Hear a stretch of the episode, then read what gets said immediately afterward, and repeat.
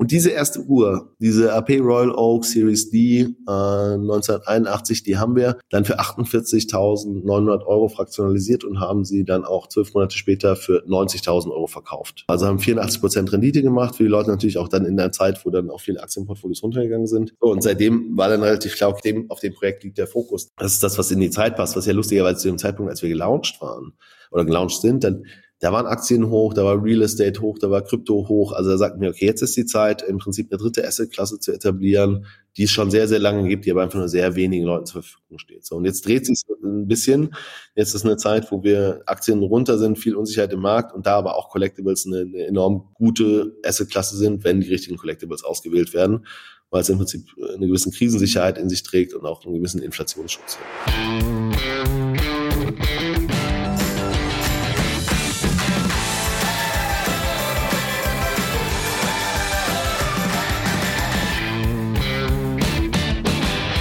Was haben Kunst, NFTs, Yu-Gi-Oh! Karten, Venture Capital und Family Offices gemeinsam. Nun, das waren in den letzten zwei Jahren größere Themen im Finanzrocker Podcast. So habe ich mit Dr. Franziska Ida Neumann in Folge 177 über Kunstinvestments und in Folge 208 über NFTs gesprochen.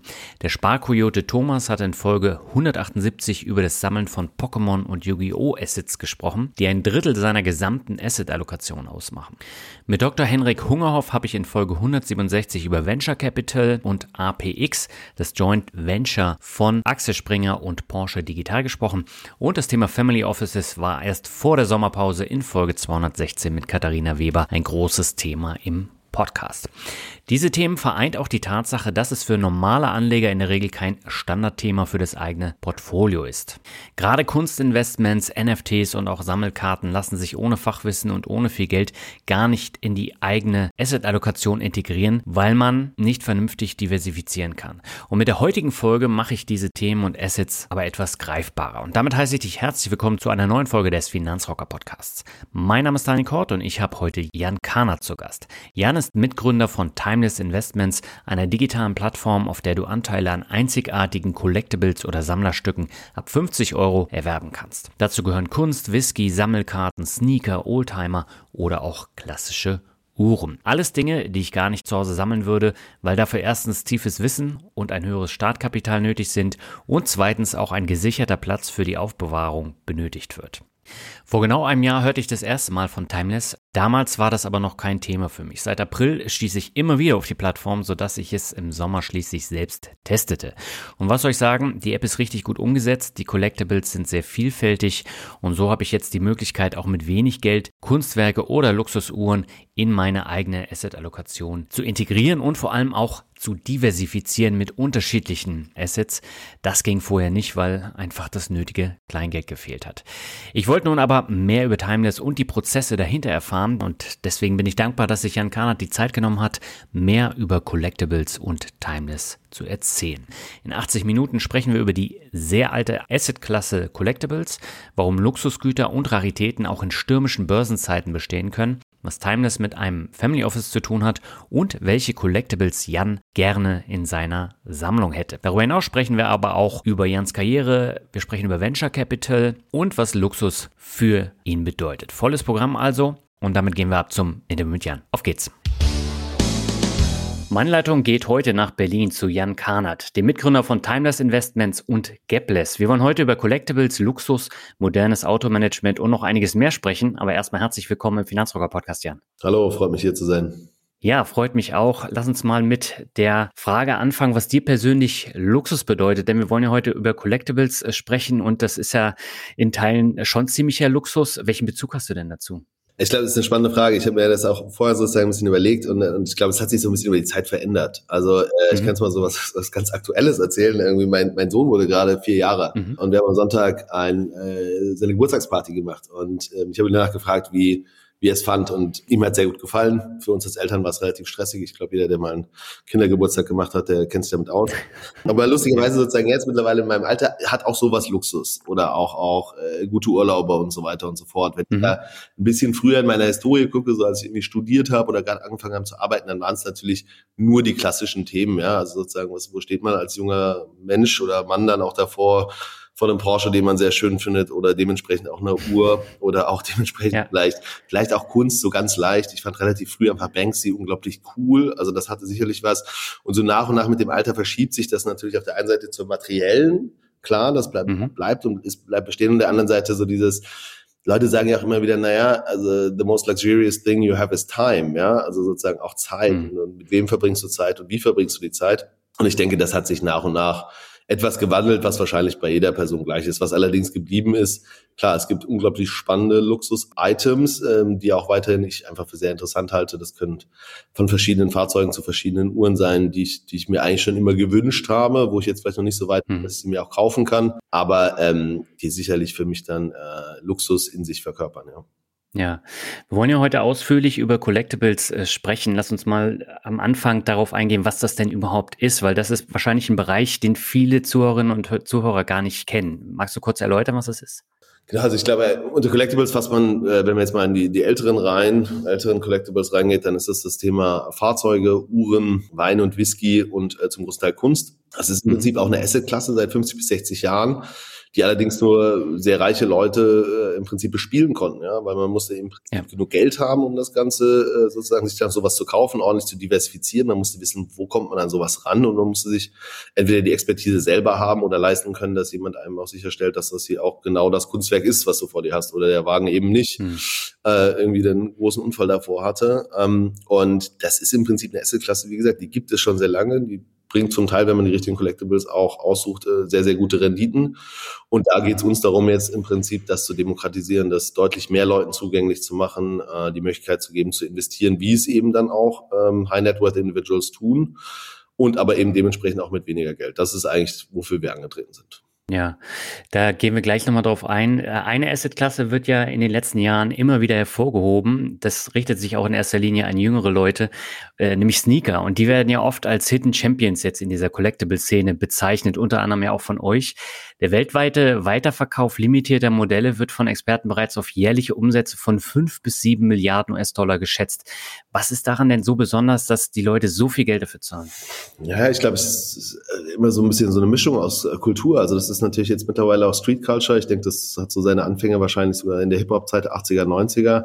Ähm, und dann weitergetragen über sozusagen Basketball und verschiedene andere sozusagen äh, Subkulturen, die das Thema dann auch äh, positioniert haben. Und äh, was man natürlich jetzt sieht, auch jede Generation sucht sich etwas auch ihre eigenen Collectible-Thematiken aus. Also ich glaube jetzt, ohne dass ich da jetzt total gut drauf referenzieren kann, aber wahrscheinlich wird Kunst seit 200 Jahren gesammelt ja, und Fahrzeuge mhm. wahrscheinlich eher so seit 80 äh, und Uhren wahrscheinlich auch eher so roundabout ähm, und ich glaube, da ist jetzt natürlich, sieht man, dass die, die Generation, die jetzt zwischen 20 und 40 ist, sich auch ihre eigenen Collectible-Segmente sucht, zusätzlich zu den bestehenden. Also ich glaube, man mhm. sieht jetzt ganz klar, dass Leute, die sich viel mit Sneakern beschäftigen, auch eine klare äh, Zuneigung zu Kunst oder auch zum Thema Uhren haben. Ja. Und das sehen wir jetzt eben immer mehr. Also ich glaube, das ist auch ein, das ist kein feststehendes Thema, sondern das entwickelt sich auch weiter. Und es gibt auch Collectible Items, die jetzt nach und nach äh, die, die Kundschaft verlieren. Also ich kenne jetzt persönlich keinen mehr, der ganz viel Postkarten sammelt. Oder auch, Coins waren ja mal ein, ein Riesenthema, ja, und äh, oder beziehungsweise wie heißt das? Münzen. Ähm, Münzen, Briefmarken, genau. CDs. Und, ja, und, da, also da gibt es ja auch immer wieder so Ups und Downs und da entwickelt sich der Markt weiter und die Geschmäcker weiter und auch dementsprechend, wofür Leute bereit sind, Geld zu zahlen. Ja, also sozusagen, mhm. was, was hat ein Collectible Wert? Und wenn das eben ganz besonderer Sneaker ist, den es nur 40 Mal auf der Welt gab, der offiziell nie verkauft wurde und der irgendwie ähm, mit einer sehr großen Kollaboration zwischen Nike und X, ähm, dann entwickeln sich diese Werte eben auch. Und ähm, da muss man gucken, wie, wie stark ist die Langfristigkeit. Und da muss man ganz klar sagen, natürlich äh, ist Sneaker da jetzt sicherlich einer der Superstars, die wir gerade sehen, neben dem Thema zum Beispiel Trading Cards in, in Amerika. Mhm. Das geht sicherlich seit ein paar Jahren durch die Decke. Das ist in, in Europa noch nicht so stark angekommen, aber ich denke, es wird nach und nach auch passieren, weil die, die Wege sind meistens von Amerika rüber nach Europa und nicht andersrum. Ja. Und da sehen wir, dass sich neue Collectible-Klassen auftun, was ja auch gut ist. Also wie langweilig wäre es denn, wenn wir jetzt das Gleiche einfach nur cool fänden, was unsere Eltern auch cool fänden. Also ich glaube, Generation zu Generation, wenn ich jetzt an meinen kleinen Sohn denke, der wird sicherlich noch mal andere Sachen cool finden, wo ich vielleicht dann nicht so einen Zugang zu habe. Und das ist ja, das ist ja diese Mischung auch von, von Kultur und, und, und auch, auch, auch Gesellschaft und, und der Veränderung dazu und die hier in der Verbindung auch mit Financial Interest ähm, ganz klar, äh, sagen wir mal, verbunden wird. Hm. Jetzt ist ja so, wir haben momentan eine schwierige wirtschaftliche Situation in Deutschland, stehen kurz vor der Rezession. Funktioniert das mit den Collectibles denn auch in der Krise? Ja, also ich glaube, äh, da gibt es jetzt zwei, zwei, zwei wichtige Themen. Also auf der einen Seite haben wir ja so den, den Perfect Storm. Ja, also jetzt haben wir, ich habe neulich mal mit einem Freund darüber geredet, dass dieses Jahrzehnt eigentlich bis jetzt eine große Enttäuschung war. Ja, also wir haben angefangen mit Corona, seit, ja. was wir jetzt seit zwei Jahren, Jahren haben, was natürlich auch für die, die Wirtschaft irgendwie ja, ein großes Thema war. So, und jetzt, nachdem Corona so langsam abflacht, äh, haben wir zum, seit langer Zeit mal wieder einen Krieg in Europa. Wir haben eine Supply Chain Krise, ähm, wir haben eine hohe Inflation. Jetzt haben wir eine Energiekrise, die auch noch on top kommt. Also das ist ja, das hätte man sich kaum ausmalen können. Das ist eine absolute Sondersituation. Was sich historisch bewiesen hat, ist, dass äh, Collectibles äh, sehr gut und werterhaltend sind. Ähm, ganz mhm. wichtig hierbei aber die richtigen. Also wenn du im Prinzip über die Krisen Picassos hattest oder Richters oder wahrscheinlich jetzt mittlerweile auch Banksys und Hearsts, dann mhm. ähm, sind das äh, sehr gute Anlagen gewesen und das bleiben sie auch. Man sieht jetzt zum Beispiel auch gerade der Wine- und Whisky-Markt hat sich eigentlich nicht wirklich davon abhalten lassen, weiter zu steigen in dieser Zeit selbst, wo jetzt sozusagen Krisen äh, kommen. Woran liegt das? Auf der einen Seite natürlich verlieren Leute, glaube ich, zu einer gewissen Weise dann etwas den Glauben in den Aktienmarkt, beziehungsweise sind sie sich nicht mehr ganz so bullish, wie wir das jetzt ja auch ehrlicherweise über die letzten vier bis fünf Jahre hatten. Also da gab es nur einen Weg mhm. nach oben. Wer jetzt irgendwie vor vier Jahren eingestiegen ist in den Aktienmarkt, hat gedacht, ich bin Super-Experte. Ja, also ich mache ja. alles richtig, alles funktioniert. Und das sind ja die normalen Bewegungen, die man dann im Prinzip an dem Markt sieht. Also ja, Collectibles sind die richtigen, ganz wichtig. Eine dementsprechend sicherlich krisenfeste Thematik, wenn man davon ausgeht, dass der Demand eben immer noch da ist für ein Picasso-Bild oder für einen sehr besonderen Mercedes oder für eine sehr besondere Uhr von Patek Philippe. Ja, und äh, hm. dass es dafür in der Zukunft auch Käufer gibt. Da ist es natürlich zum Thema Wertsteigerung so etwas wie Inflation bei einem Rahn gut, wo die Historie klar ist, ähm, wo auch dementsprechende Käuferschichten dann weiterhin daran interessiert sind, wird das im Prinzip wie die Flut äh, dann eben die Preise auch etwas mitheben. Ja? Und es gibt natürlich auch Gegenreaktionen. Das sehen wir jetzt in den sehr, sehr neuen Rolex-Modellen, ähm, wo dann im Prinzip Leute ja, durch Geld, das sie vielleicht auch im Aktienmarkt oder über Krypto verdient haben, dann schnell in eine ganz frische 2021er Rolex gesteckt haben. Die kriegen natürlich gerade sicherlich eher auch den Preisnachlass mit, wie wir es in anderen Themen sehen, wo man es nicht sieht. Das ist bei Vintage-Uhren, also so aus den 90ern und 80ern, gerade bei Dresswatches und so weiter, das sind eben Collector-Items, die dann hm. äh, auch weiterhin ihre Relevanz haben. Ja. Hm. Und was ist mit so neuen Assets wie NFTs? Äh, die sind ja jetzt im Rahmen äh, der Kryptokrise jetzt mit nach unten gegangen. Genau, ich glaube, also das ist noch ein sehr, sehr, wissen wir selber, ein sehr frischer sehr frisches im Prinzip Kategorie, ja, die ja mhm. ganz neu auf den Markt kam. Es gab ja sozusagen dann, ich glaube, so richtig ging das dann los, irgendwie im März 2021 dann riesiger Hype, dann OpenSea, zum Teil auch wirklich Trading-Volumen, ich glaube, von fünf Milliarden im, im Monat, wo man jetzt sehen wird, wie, wie wettern die ihre erste Krise ab. Ja äh, wenn man die, die Korrelation zu Krypto zieht, dann wird es da sicherlich auch wieder zurückkommen und auch da wird es ein Thema geben, ähm, dass die guten Projekte eben weiter und sich wahrscheinlich auch gut entwickeln, ähnlich wie wir es damals bei den Tokens auch hatten. Ja, so ein Ocean-Protokoll mhm. oder äh, als sagen wir mal die Hegemons, die Bitcoins und Ethereums, die die haben auch die verschiedenen Crashs überlebt. Aber da ist natürlich ganz ja. viel an Token-Schmutz äh, später dann auch wieder hochgekommen. Ja, und das sieht man natürlich jetzt schon, wie werden da gewisse äh, Projekte bespielt, ob das ein äh, Board Ape Yacht Club ist, ob das ein Azuki ist oder ein Clone X, die jetzt von Nike gekauft wurden für wahrscheinlich eine Milliarde, man weiß es nicht so ganz genau, kurz nach dem mhm. Job. Ich denke, auch da wird es äh, Signature Brands geben und auch da wird es wieder eine Zeit brauchen, äh, bis sie sich aus dem Thema wieder erholen. Ähm, was man merkt, finde ich, oder das ist aber eher nur eine These, dass es alles immer schneller wird. Also wir reden jetzt nicht mhm. mehr immer von fünf Jahreszyklen in verschiedenen Themen, haben wir ja auch gesehen bei Corona ging erstmal plötzlich alles massiv nach unten, um dann plötzlich die Aktienmärkte zu rebouncen. So, und jetzt stehen wir wahrscheinlich schon in einer längeren Phase von irgendwie wahrscheinlich 18 bis 24 Monaten Downturn. Ähm, und äh, da bin ich sehr gespannt, wie NFT grundlegend darauf äh, reagieren wird. Und ich glaube trotzdem auch da wirst du deine Top-Brands haben, die weiterhin delivern, die weiterhin Mehrwert haben und die dementsprechend auch Mehrwert für ihre Besitzer liefern.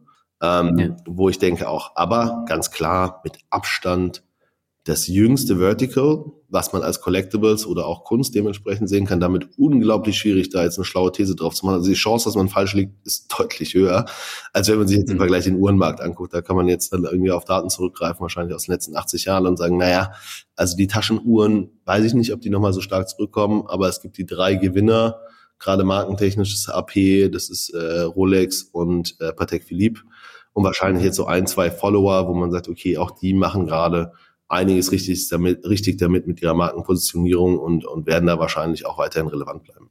Hm. Ja, man merkt äh, beim Thema Luxus auch, dass es überraschenderweise da nicht zu großen Einbrüchen kam. Wenn wir uns jetzt LVM Hammer angucken, ähm, die haben ja auch Quartalszahlen präsentiert, die erstaunlich gut waren. Mhm.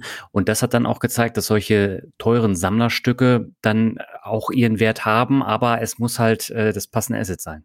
Genau, und ich glaube, es sind natürlich immer so zwei Sachen. Also, ja, also klar, it's my daily job. Ich beschäftige mich jetzt sehr intensiv damit. Ähm, ja. Aber es geht natürlich auch schon immer um eine künstliche Verknappung. Ja, also mhm. es ist halt jetzt so, eine Birkenberg ist unglaublich schwierig dran zu kommen. Das ist ein sehr besonderes Piece. Das hat auf der einen Seite natürlich eine, die kommuniziert etwas, genauso wie eine besondere Patek Philippe. Ja, die kommuniziert ja. an die Leute, die das sehen, dass du es trägst, aber die auch einen Wiederverkaufswert hat. Und, und, und das funktioniert eben bei ganz vielen anderen auch nicht. Also man guckt natürlich dann immer dahin, wo es gut läuft. Aber äh, ich glaube jetzt eine äh, Tommy Hilfiger Tasche, äh, die wird eben auf eBay dann einfach die Hälfte wert sein oder ich weiß nicht, 30 Prozent, ja. Das mhm. sind eben auch die Leute, die sehr gut verstehen, wie sie Brands positionieren, über lange Zeit auch positioniert schon haben, um dann aber auch sicherzustellen, dass nicht zu viele auf den Markt kommen, was man jetzt auch sieht, Nehmen wir mal die Uhren, großen Uhrenmarken, die jetzt viel stärker eine Direct-to-Consumer-Strategie ähm, auch verfolgen und anfangen plötzlich eigene Läden aufzumachen, um stärker mit ihren eigenen ja. Kunden in Kontakt zu kommen und so weiter und das nicht mehr im Prinzip äh, anderen Läden zu überlassen. Ich denke, da sieht man schon, da gibt's ein paar Marken oder dann auch Leute, die das managen, die haben eine sehr gute Idee, wie sie das weiter nachhaltig gestalten wollen. Und damit ist mhm. dann die Chance auch deutlich größer bei diesen Marken, dass äh, du auf der einen Seite etwas sehr Schönes kaufst oder einen Teil von etwas sehr Schönem besitzt und sich das aber eben finanziell auch lohnt. Ja. Bevor wir jetzt gleich noch weiter ins Thema einsteigen, lass uns mal etwas über deinen Weg sprechen, denn der hat mit Collectibles ja erstmal nichts zu tun gehabt. Du hast nach dem Studium mehrere Jahre bei SAP gearbeitet. War das auch tatsächlich dein Berufswunsch oder hattest du eigentlich eine ganz andere Vorstellung? Hm, also ich glaube, es war so eine Mischung. Also ich habe ich hab damals ähm, mein Studium abgeschlossen genau zur Lehman-Krise. Mhm. Gab es eine, eine der letzten Vorlesungen, war von einem Professor und der kam rein und sagte, Leute, in den letzten 75 Jahren gab es nie so einen schlechten Zeitpunkt, äh, um in die Arbeitswelt zu kommen. Das war natürlich sehr ermutigend. Ja. ja. Ähm, nein, und also ich glaube, dass das war so. Ich, ich fand äh, das Thema ja, allgemein Zukunft Tech schon immer sehr, sehr spannend. Deswegen war ich dann auch bei SAP, weil er in dem Vorstandsstab äh, habe da aber auch ehrlich gesagt ganz viele Slides gemalt. Also ich war so der kleine, süße 24, süß oder nicht, aber 24-jährige Kerl mit lauter äh, Ende 30, Ex-McKinsey, Boston Consulting, ich weiß es nicht. Also sozusagen Leuten, die im Prinzip sehr, sehr viel mehr wussten, als ich das tat. Also ich war eher die ausführende Form, habe da unglaublich viel drüber gelernt, wie Konzerne funktionieren. Bei mir wurden drei Wochen, nachdem ich kam, der CEO gefeuert und dann zwei neue, also Bill McDermott und Jim Hagemans Nabe kamen dann sozusagen mit dazu. Damit habe ich auch nochmal mitgekriegt, wie schnell in Konzernen sich solche sich der Wind dreht, ja, also wo dann mhm. im Prinzip ja, jemand, der vielleicht vorher mal 600 Leute hatte, plötzlich nur noch 10 und ich habe dann die Organigramms für sowas gemalt, wo ich gedacht habe, das ist auch schon ganz schön verrückt. Ähm, das war eine, das war, das war eine wilde Zeit und auch jung. Ich habe also natürlich enorm viel und lang gearbeitet und, und habe da auch viel mitgenommen und meine meine damalige Freundin, heutige Frau, war damals in London. Ich war in Waldorf, äh, also bin ich dann übers Wochenende, wenn ich das konnte, auch nach London geflogen, weil ich das schon so ein bisschen Großstadtfeeling fand ich dann schon besser als vielleicht das doch kleine Waldorf. Ja. Aber zum Beispiel, da war total klar, dass Waldorf das Zentrum der Macht ist. Also das, das war die mhm. andere Sache. Also in diesem Konzern war das eindeutig, wenn du mit einer Waldorfer Nummer äh, angerufen hast, ob nun in Italien oder Australien, der wurde aber schnell abgenommen von einem großen VP, ja. Ähm, hm. So, und also das war das, war das erste Takeaway. Das, äh, da kam dann das ganze Thema Apps auf, ähm, auch immer stärker bei SAP. Es wurde irgendwie so, ich weiß nicht, ich glaube 2008 wurde das iPhone gelauncht, denke ich. Ähm, und, ja, bei 728. Hm. Genau, und, und ich war davor in Amerika zum Studieren und hatte mir da das erste iPhone gekauft für, ich glaube, 300 Dollar, weil das konnte man damals ohne ohne Vertrag kaufen und fand es total äh, gut und hatte dann im Prinzip nach zwei Jahren das Gefühl so, okay, ich mache jetzt noch ein Jahr Startup und dann äh, mache ich mein MBA. Und äh, mhm. bin zu einer jungen Company gegangen in, in Berlin. Äh, die haben einen Android App Store gebaut ähm, und äh, hatte dann die Chance, da einfach mit dieser Company zu wachsen. Bin dann da Vorstand geworden und habe Anteile bekommen und äh, sind dann von fünf auf 80 Leute hoch, ähm, haben eine Internationalisierung gemacht Richtung Europa und haben auch einfach, also ich habe enorm viel gelernt, ich glaube meine Kollegen da auch. Ähm, und haben aber auf der anderen Seite natürlich auch alle Fehler gemacht, die man machen kann. So mit Mitte 20 äh, irgendwie äh, Gründertum. Also hm. zu schnell geheiert, haben auch verschiedene Sachen einfach nicht gut genug geachtet und so weiter und so fort. Aber trotzdem war es für mich, das war dann am Schluss ein bisschen so mein MBA, würde ich sagen. Also das war so, so wo man dann am, am offenen Herzen mehrmals operiert hat und, und einfach auch sehr viel gelernt hat. Und natürlich totaler Unterschied zu einer Konzernlogik. Ja, also ja. dann zum Teil Wochen auf eine Präsentation hingearbeitet wurde, äh, wo der Aufsichtsrat dann überzeugt werden musste, wo das richtige Rot ausgesucht werden musste in der Präsentation, wenn man mit dem Betriebsrat geredet hat. Ja, also da, ja. das, das, das hatte schon die 180-Grad-Drehung, aber da hat sich für mich eigentlich verfestigt, ich finde Sachen, die zukunftsträchtig sind, super spannend. Und, und das war mhm. damals mit dem Thema Apps auch sehr, sehr früh der Fall. Und dann war ich da sechs Jahre, bin da sechs Jahren da gegangen, äh, sozusagen dann als, als Vorstand und Shareholder und habe dann äh, so ein bisschen für mich nachgeholt, dieses Thema nochmal ein bisschen Education, bin nach Stanford gegangen, habe eine Executive Education gemacht.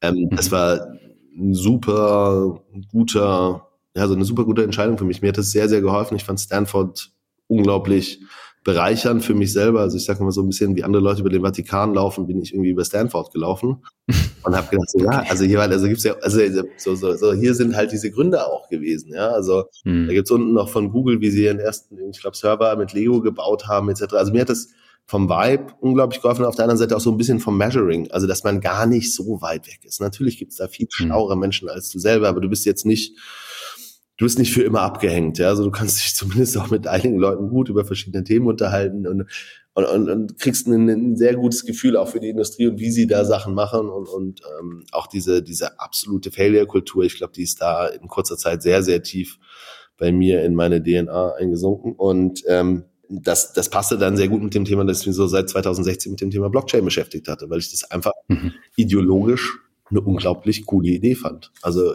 äh, ich bin da ja. erstmal drauf gekommen, weil es sozusagen ähm, das dezentrale Internet, weil sozusagen, ich glaube, im Iran gab es eine, eine große Aufruhr und die haben einfach das Internet abgestellt und haben Twitter abgestellt und haben gesagt, so, nee, ist nicht mehr, weil sich darüber die ganzen Protestleute verabredet haben und mhm. kam damit dann in einem Artikel darauf, dass man auch ein dezentrales Internet haben könnte und somit sowas gar nicht mehr möglich wäre und so weiter. Und hatte einen sehr guten Freund, mit dem ich mich sehr tief in das Thema Blockchain eingearbeitet habe. Und wir hatten beide ja normale Jobs und haben uns abends zusammengesetzt und haben dann probiert, diese White Paper zu verstehen. Und das hat mir, das hat mir enorm geholfen und das fand ich einfach spannend. Also mich ziehen manchmal Themen einfach enorm. Und ähm, dann gab es ja diesen ganzen ICO-Hype, was ja jetzt vielleicht ein bisschen ähnlich sogar zu stellen ist mit dem NFT-Hype, wo halt viele auch dann Projekte nicht so gut waren, aber ein paar waren halt grandios. Ja. Mhm. Genau, das fand ich super spannend. Habe dann einen ganz kurzen Sprint noch bei TLGG gehabt, ähm, was ich unglaublich genossen habe, nochmal so ein bisschen auf der Beraterseite ein paar Themen zu verstehen. Das war ein Jahr. Da ähm, habe ich auch also wirklich einfach Nummer eins tolle Leute kennengelernt und tolle Chefs. Äh, viele Grüße hier an Max Orgeldinger.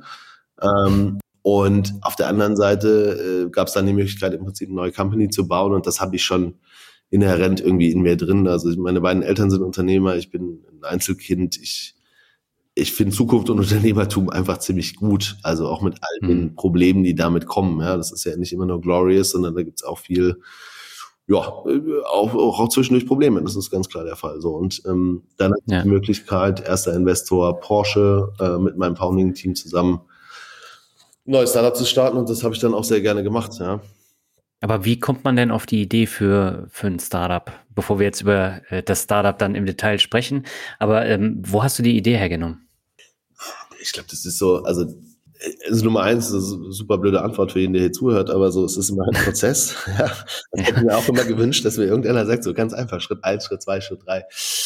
Ähm, bei mir ist es auf der einen Seite, ich glaube, es ist immer sehr passion, also so, so mich interessiert etwas und dann will ich es verstehen und dann will ich es auch möglichst ziemlich gut verstehen und, und dann möglichst auch ein, vielleicht ein Competitive Advantage haben im Gegensatz zu vielleicht anderen Leuten, also mich dann sehr tief in ein Thema eingraben und dann zu überlegen, wie kann man denn daraus Businessmodelle bauen und äh, bei uns mhm. ist hm. ganz klar, okay, ähm, nach dieser ICO-Zeit, wo jeder Mensch irgendwie auf dem White Paper, äh, ich weiß nicht, äh, Millionen geraced hat, ich war Advisor bei einem Thema so nebendran, ähm, da haben die in 18 Minuten 22 Millionen Euro geraced auf dem White Paper für Sustainability. Da war mir mhm. relativ klar, ich weiß nicht, ob das hier funktionieren wird im Allgemeinen, ähm, sondern bei ein paar Leuten wird es funktionieren. Denen geht's auch gut. Die haben, glaube ich, jetzt gerade ein Market Cap, ich glaube, von, von 250 Millionen. Also die sind, die sind gut daraus gekommen, haben Mehrwert gebaut. Aber ich dachte, man muss Produkte bauen, die für den normalen Menschen äh, ja, benutzbar sind, wo ja auch nicht zwangsläufig hm. das Blockchain im Vordergrund steht, weil das war ja damals so das allererste, was sich alle irgendwie groß als Sticker draufgehauen haben, AI oder Blockchain oder im besten Fall noch beides, ja, Blockchain und AI. Und hm. wir müssen einfach Produkte bauen, die, die, die der normale Mensch im Prinzip auch benutzen kann. Und zwar in der App-Form oder in der Website-Form ähm, und wo dann Blockchain eigentlich das Backbone dazu ist. Und dann gehst, kommst du eigentlich relativ schnell bei dem Punkt an, wo macht Blockchain denn eigentlich Sinn? Also die macht in, in, in den Märkten Sinn, wo du ein, ein Trust- und Transparency-Problem hast ähm, mhm. und musst überlegen, okay, wie könnte man das im Prinzip regeln, auch gerade über so eine gewisse dezentrale Thematik. Und dann musst du überlegen, hebst du entweder neues Umsatzpotenzial oder eine Kosteneffizienz. Und ähm, ja. an der Matrix haben wir uns dann entlang gehangelt und, und dann im Prinzip das gefunden, was wir jetzt am Schluss auch machen. Aber ähm, ich würde jetzt unglaublich gerne sagen, es war ein, ein fantastischer Nachmittag an einem Sonntag, wo wir uns hingesetzt haben, danach sind wir rausgegangen, ist total klar, sondern es ist wirklich, es ist am Schluss ist es irgendwie harte Arbeit, viel drüber nachdenken, viele Leute auch fragen, das habe ich immer dann auch nochmal in den Prozessen gelernt. Ich glaube, dieses viel auch nochmal mit Leuten drüber sprechen über die Idee, das ist halt der Vorteil, wenn du zum zweiten, zum dritten Mal was machst, dass du dass du viel offener damit bist, weil du gar nicht mehr Angst hast, dass dir irgendjemand deine Idee klaut. Irgendjemand auf der Welt hat bestimmt die Idee auch. Und dann probierst du viel früher mit Leuten in Kontakt zu treten und zu sagen, was hältst du eigentlich davon? Wie siehst du das? Siehst du da ein Potenzial etc.? Wo eigentlich so First-Time-Founder immer noch sind, so nein, nein, hoffentlich klaut mir hier niemand meine grandiose One-Billion-Dollar-Idee das kann eine One-Billion-Dollar-Idee sein, aber umso schneller du das im Prinzip probierst, mit Freunden oder auch schlauen Menschen zu challengen, die, die was von dem Markt verstehen, umso besser wirst du werden. Weil sonst drehst du dich sehr lange in deinen eigenen, äh, in deinem eigenen Kreis und, und siehst einfach ganz verschiedene Perspektiven oder Probleme oder auch Potenziale nicht. Ne? Hm. Ja, und äh, du hast es ja eben schon angesprochen, ihr habt dann äh, Gapless gegründet, also du bist Mitgründer und äh, Porsche ist da auch investiert. Aber was macht denn Gapless genau? Genau, also es, äh, im Prinzip wir sind gestartet mit Gapless, wo es äh, zwangsläufig um das Thema ging, lückenlose äh, Historien zu Collectibles zu bauen. Wir haben gestartet mit Fahrzeugen, sind dann ausgerollt in Deutschland, später UK, US, wo es im Prinzip die Möglichkeit war, über deine BIN ähm, im Prinzip ein Collectible Car anzulegen, ganz verschiedene Daten dazu einzugeben und später dann auch sozusagen das Matching mit den Daten des OEMs zu machen. Ähm, mhm. Da sind wir relativ schnell und gut gestartet, hatten dann, glaube ich, bis zu 60, 70.000 äh, Fahrzeuge auf der Plattform, hatten dann eine neue Finanzierungsrunde gemacht mit FinLab, heute C3, äh, mhm. im Februar 2020. Also genau kurz vor Corona. Also straight, also wirklich so richtig. Also man, das kam mhm. schon so langsam, kamen die Nachrichten schon in China, gibt es irgendwie einen komischen Virus.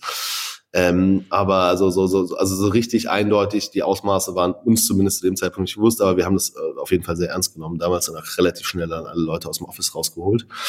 Ähm, und dann war aber relativ klar durch Corona, dass ein enorm wichtiger Punkt in unserem, also in unseren Next Steps nicht mehr möglich ist. Und zwar die Daten der OEMs zu bekommen. Wir hatten damals schon Zugang zu den Daten von BMW und dann als nächstes mhm. wäre Porsche und Mercedes gekommen. Ähm, und die hatten zu dem Zeitpunkt natürlich komplett andere Probleme. Also da war so ja. etwas gefühlt die Antwort, wenn ihr jetzt nicht gleich uns 50 Millionen mehr Revenue bringen könnt oder 30 Millionen Kostersparnis, dann ähm, haben wir leider jetzt auch keine Zeit für euer Startup oder für eure Datenanfrage. Ja, und auch Innovationsprojekte werden jetzt erstmal alle gestrichen. Hm. Und ähm, dann saßen wir erstmal da, ja, und haben gedacht so, okay, was machen wir denn jetzt? Und wir haben gesagt, okay, gut, also das, was wir der technischen Backbone auch aufgebaut haben, was wir glauben, was gut funktioniert und wo wir auch ein mehrere Companies in Amerika gesehen haben, die da aus unserer Sicht sehr erfolgreich waren, war das ganze Thema, okay, Fraktionalisierung von Collectibles. Und da gibt es sozusagen Rally Road in Amerika und Masterworks, die da sehr gut in dem Thema waren. Und dann haben wir gesagt, okay, anstatt jetzt hier irgendwie äh, alle in Kurzarbeit zu stecken oder, oder wild rauszuschmeißen, ähm, probieren wir jetzt die Zeit dafür zu nutzen, dieses Thema nach vorne zu bringen. Und äh, auch damals natürlich, muss man sagen, so März 2020, da hatten wir wahrscheinlich die Idee, das geht jetzt vielleicht mal ein paar Monate. Ne? Also hm. da war diese Abschätzung, wenn man heute zurückkommt, äh, zweieinhalb Jahre später, gar nicht so, äh, also das war sehr, sehr, sehr unklar, zumindest für mich. Hm. Ja?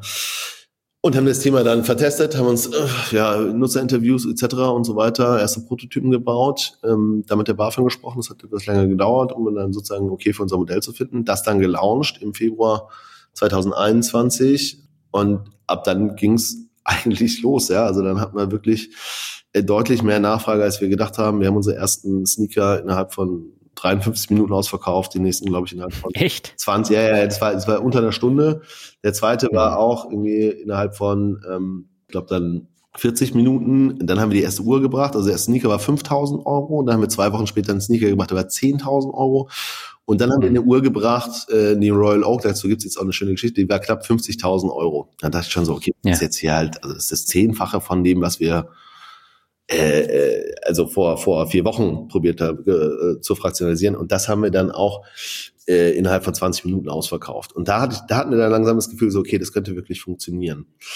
Und mhm. ähm, sind jetzt äh, so mal ein bisschen vorgespult, 18 Monate sind wir live. Wir haben jetzt 280 Assets fraktionalisiert. Also anstatt jetzt alle zwei Wochen machen wir irgendwie jede Woche fünf Assets. Und diese erste Uhr, diese AP Royal Oak Series D äh, 1981, die haben wir dann für 48.900 Euro fraktionalisiert und haben sie dann auch zwölf Monate später für 90.000 Euro verkauft. Das ist eine ordentliche Rendite. Genau, also haben 84 Prozent Rendite gemacht für die Leute natürlich auch dann in der Zeit, wo dann auch viele Aktienportfolios runtergegangen sind. Hm. und seitdem war dann relativ klar, okay, das auf dem auf dem Projekt liegt der Fokus. Das ist das, was in die Zeit passt, was ja lustigerweise zu dem Zeitpunkt, als wir gelauncht waren oder gelauncht sind, dann da waren Aktien hoch, da war Real Estate hoch, da war Krypto hoch. Also da sagten wir, okay, jetzt ist die Zeit, im Prinzip eine dritte Assetklasse zu etablieren, die es schon sehr, sehr lange gibt, die aber einfach nur sehr wenigen Leuten zur Verfügung steht. So, und jetzt dreht sich hm. ein bisschen. Jetzt ist eine Zeit, wo wir Aktien runter sind, viel Unsicherheit im Markt und da aber auch Collectibles eine, eine enorm gute Assetklasse sind, wenn die richtigen Collectibles ausgewählt werden, weil es im Prinzip eine gewisse Krisensicherheit in sich trägt und auch einen gewissen Inflationsschutz. Ja. Lass uns das jetzt so ein bisschen ordnen, damit äh, wir die Hörerinnen und Hörer nicht alle damit großen Fragezeichen zurücklassen. Äh, ich hatte ja in der Vergangenheit auch schon eine Kunstexpertin hier und da haben wir über äh, Kunst als Sammelobjekt ähm, gesprochen. Ich hatte jemanden hier, der hat die Yu-Gi-Oh! und Pokémon-Karten gesammelt und das ist für ihn halt auch eine Asset-Klasse. Und ich habe das Thema NFTs auch im Podcast ausgerollt und habe aber auch bei allen drei Sachen festgestellt, dass es nichts, in das ich investieren würde, mhm. weil es einfach viel zu teuer ist. Ich habe keine Ahnung. Mhm. Und das Problem ist, ich weiß nicht, wie, wie die Rendite dann am Ende ist. Und da habe ich natürlich auch keine Lust, jetzt besonders viel Geld in ein so ein Objekt zu ja, stecken. Ja. Und eure Idee war ja tatsächlich, dass ich Anteile erwerben kann an Uhren, an Pokémon-Karten, an Bildern, an NFTs und äh, dass ich das dann eben in Größen machen kann, wo ich dann nicht groß überlegen muss. Also ab 50 Euro kann man bei euch Anteile kaufen von diesen exklusiven Collectibles mhm. und das funktioniert alles über die App und ich glaube, so habe ich das jetzt ganz gut zusammengefasst, oder? Genau, also ich, ich glaube, es gibt so äh, ja verschiedene Themen dazu. Die erste Sache ist, warum können, warum machen viele Leute nicht mit, genau aus den von dir beschriebenen Punkten. Also sie haben ja. keinen Access wenn so ein Deal auf den Markt kommt. Dann haben sie wenig Expertise, wie auch genau, wie ist denn das, die, die, zukünftige Wachstumspotenzial von ja, einer Uhr oder auch einer Yu-Gi-Oh! oder Pokémon-Karte. Und dann haben sie hm. nicht genug Kapital, um Intelligenz zu diversifizieren. Ja. So, und das wollen wir in der Hinsicht ermöglichen. Und wir haben ja den Claim Invest in Things You Love, also was man schon sehen muss, bei uns kommt jetzt niemand und sagt, oh, ich habe in meinem Leben noch nie über Sneaker als Investment gedacht, aber heute fange ich damit an sondern das sind ja Leute, die sich tief damit beschäftigen, die wissen, was wir da für einen besonderen Sneaker haben. Den gibt's nur 40 Mal, das ist ein Grayless, genauso wie bei einer Uhr, wo man sagt, boah, das ist eine sehr besondere Uhr. Aber nein, du hast nicht 120.000 Euro. Und wenn du sie hast, wäre es wahrscheinlich nicht schlau, dass du jetzt nur diese eine Uhr kaufst oder nur diesen einen Banksy oder nur diesen einen Damien Hirst, dann nicht drum kümmerst, dass du dir kommst, du Text zahlst, du es irgendwo aufhängst, du es versicherst und dann hoffst, dass das nach oben geht. Und so ist die Realität bis jetzt. Also die Realität ist so, dass entweder du hast wirklich, wirklich viel Geld, kannst intelligent diversifiziert in einer Assetklasse, mit der du dich zum großen Teil auch auskennst, oder zumindest eine klare Idee hast und Thesen, was da jetzt funktionieren wird. Hm. Oder du kannst es eben nicht. Und das wollen wir ermöglichen. Wir wollen da die Möglichkeit geben, dass Leute sich Portfolios aufbauen, die intelligent diversifiziert sind, wo wir probieren, mehr Informationen dazu zu geben. Ähm, äh, auch Assets, an die wir selber glauben, weil wir immer selber auch einen gewissen Prozentsatz des Assets halten. Ähm, und wir haben jetzt zwei Exits gemacht, die eine Uhr für 84 Prozent, die andere für 200 Prozent. Das, wo wir schon denken, dass wir natürlich da ein Team auch haben, das sich intensivst damit den ganzen Tag auseinandersetzt. Und das ist schon ein sehr großer Unterschied, weil du hast eine adverse Selektion, wenn du dir die Asset-Klassen als alternativen Investment zum Beispiel ähm, das Thema äh, Real Estate anguckst. Wenn mhm. jetzt hier unter den Linden ein besonderes Haus auf den Markt kommt, dann sehen das zwei deutsche Family Offices und irgendwie drei große Firmen in London. Ja. Und dann kauft das irgendeiner. Das ist bei Collectibles nicht so. Also bei Collectibles hast du nicht in Family Offices komplette Teams, die probieren, die Auktionsdaten zu analysieren, die schauen, wie sind die äh, Plattforminformationen, die wir über dementsprechende Preisentwicklung haben, wo sehen wir frühe Trends, wo, wo gibt es dementsprechend auch dementsprechende Preisentwicklungen, die spannend sind. Und damit hat man äh, eine Chance, da wirklich auch ein Competitive Advantage zu haben in dem Modell, den man in einem Real Estate Modell, glaube ich, nie wieder aufholen kann. Also hm selbst mit sehr viel Geld stelle ich mir das sehr schwierig vor, da etablierte Verbindungen, die seit 20 Jahren so da sind, auch dementsprechend äh, wieder aufzubrechen. Und das hast du in einem Collectible-Thema nicht. weil es eben nicht in der gleichen Weise bespielt wird, wie es vielleicht ein Real Estate bespielt. Hm. Ich hatte ja vor kurzem erst eine äh, Mitarbeiterin von einem Family Office, die das ganze Prinzip auch mal erklärt hat. Und äh, die sind da 18 Leute in dem Team und die haben die Spezialisten für Immobilien, äh, für Aktien, für Fonds und solche Geschichten. Aber darüber hinaus haben sie halt keinen Fachmann, der sich jetzt mit Collectibles auseinandersetzt. Ähm, jetzt habe ich mir aber die Frage gestellt, wo kommen denn eure Experten mit der Expertise her? Mhm. Ähm, woher habt ihr das Wissen? Und ich glaube, das ist das Spannende, wie du das gerade sagst. Also gibt es ja sozusagen in dem Family, also, also wenn, wenn so ein Family Office 18 Leute hat, dann ja. ist das auch ein ziemlich, ziemlich großes Family Office. Ja, das ist ein großes. Also ja. da, da, da, ist ja, da, da, da reden wir auch ganz locker über Milliarden und so weiter. Das muss man ja überlegen. Das ist genau. top-notch. Da schaffst ja. du es auf die reichen Liste in Deutschland, Top 100, wie auch immer. Wie auch immer. Mhm. Also da, das ist ja schon einmal der absolute, der, der Supersportwagen. Ja? Ähm, ja. Und, dass du dann immer für eine, eine Person für die verschiedenen Themen hast. So. Und, und bei uns, das ist, glaube ich, auch unser Competitive Advantage. Wir haben neun Leute im Collectibles-Team, die sich wirklich darum mhm. kümmern, äh, zu den verschiedenen äh, Verticals, also zum Beispiel ähm, Cars and Wine oder äh, Watches and Art, im Prinzip da die Expertise aufzubauen, sehr financially driven. Also das sind jetzt Leute, die sehr, sehr viel sich auch mit, mit äh, der Financial Data aus diesen Märkten auseinandersetzen. Also wie sind Auktionsergebnisse passiert? Wer sind denn gerade die Top 10 Artists äh, nach Auktionsergebnissen dieses Jahr und äh, vor fünf Jahren? Oder jetzt haben wir uns zum Beispiel total intensiv angeschaut, wer sind denn die Best Performing Artists gewesen in den letzten Krisen? Ja, also zum Beispiel Gerhard Richter ist ein wirklich gut performender Artist, die dann sozusagen auf der einen Seite äh, probieren sich dem Ganzen sehr stark auf der finanziellen Seite zu, zu nähern und damit sozusagen auch Finance Background haben und so weiter und so fort. Und auf der anderen Seite natürlich dann das Netzwerk aufbauen oder wir auch sozusagen auf bestehende im Netzwerk dann in diese verschiedenen Händlerkategorien oder Auktionshäuserkategorien reinzugehen. Da ist wiederum mhm. unser Vorteil. Wir kaufen halt nicht einmal eine Uhr alle sechs Monate und dann kommen wir wieder, sondern wir kaufen halt im Prinzip vier Uhren vielleicht pro Monat. Was auch da wieder für uns einen Vorteil gibt, weil wir natürlich relativ schnell relevant geworden sind. Für die Feeder von Sotheby's oder äh, auch für andere große Händler, weil wir natürlich in der Art dann auch anders agieren, als es vielleicht ein emotional getriebener High Net Worth Individual ist, der sagt, ich habe schon immer gedacht, ich wollte diese Uhr mal haben, die kaufe ich jetzt halt. Mhm. Und wenn wir die auf einer Auktion äh, halt nur für den Preis bekommen, dann machen wir das auch. Ähm, da gehen wir viel stärker, ähm, ja, sagen wir mal, numerisch, mathematisch dran und überlegen, okay, was sind reale Preise, wie ist die Entwicklung, wo gibt's einen Spread? Und auch da nochmal zurückzukommen auf zum Beispiel die Uhr, die wir als erstes fraktionalisiert hatten. Das war eine AP Royal Oak Series D. Da war die These dazu, die Series D ähm, kostet jetzt gerade irgendwie 48.900 Euro. Und hm. Series A kostet schon 100.000 Euro. Da gibt's jetzt schon Auktionsergebnisse, da gibt's jetzt Verkäufe, da gibt's auf den Plattformen Chrono und Chronex und so weiter und so fort dementsprechend Daten. Weil sie sagen, der Spread ist zu groß. Das ist, mhm. die wird aufholen. Das ist genau die gleiche Uhr in der gewissen Weise. Wir haben eine mit einem Box and Paper, Scooter Historie und so weiter, wo wir gesagt haben, das wird, es muss sich angleichen aus unserer Sicht. So, und da haben wir in der Hinsicht dann auch richtig gelegen. Das ist aber natürlich, nehmen wir jetzt mal wieder zu dem Beispiel von meinem 18-Mann Family Office. Wie gesagt, das ist vollkommen verrückt, wenn man sowas hat. Ähm, oder also, man muss einfach unglaublich viel Geld haben. Ähm, ja. das, da werden die sich so nicht reinknien. Ja, und auch gar nicht können. Da fehlt auch die Zeit. Ja, und auch das ist, muss man ja. überlegen, denn also jetzt nehmen wir den, den, den mysteriösen Milliardär oder die Milliardärin. Das ist ja dann auch immer eine Geschmackssache. Ja, Mhm. Wir suchen Sachen aus, weil sie aus unserer Sicht ein gutes Investment sind, in den Zeitgeist passen, weil die Financials stimmen und weil man das dementsprechend auch gut aufbauen kann. Ähm, am Schluss entscheidet doch da oben jemand, ob du jetzt den äh, Flügeltürer Mercedes kaufst oder nicht und ob er den schön findet, weil er sagt, der Opa hatte damals auch so einen. Ja, mhm. also da gehen wir, glaube ich, ja, deutlich anders ran. Und so wie wahrscheinlich so ein Family Office an alle anderen Assetsklassen rangeht, gehen wir genau an diese dran und stellen es unseren Nutzern zur Verfügung. Also nicht nur einem unglaublich reichen Menschen, sondern probieren dann vielen Leuten die Möglichkeit zu geben, auch zu partizipieren an dieser Assetklasse. Hm. Jetzt muss ich da aber nochmal drauf zurückkommen. Also die meisten Assets, die kann ich auch nachvollziehen, die ihr jetzt äh, hier habt. Aber jetzt bietet ihr in Kürze ein Stegosaurus Schwanzstachel, ein Säbelzahntiger Milchzahn und ein Allosaurus Handclaw ja. äh, an. Wunderschön. Ähm, ja. Ja. aber was sind das denn für Assets? Äh, wie, wie kommt man da zu der Wertentwicklung? Also, also das, das ist total spannend, wo man sich anguckt, okay, auch da, wir sagen, wir gucken uns ja auf der einen Seite irgendwie Preise und Kategorien, aber auch Trends an. Und was man jetzt sieht, total, dass äh, also sozusagen halt Dinosaurier und auch Fossilien enorm ähm, gerade seit wahrscheinlich circa schon neun Monaten hohe Auktionsergebnisse äh, erzielen, weil es mhm. gerade wieder Zeitgeist ist. Es gibt viele Leute, die bereit sind im Prinzip für einen, wir haben auch einen Tyrannosaurus Rex Zahn schon fraktionalisiert.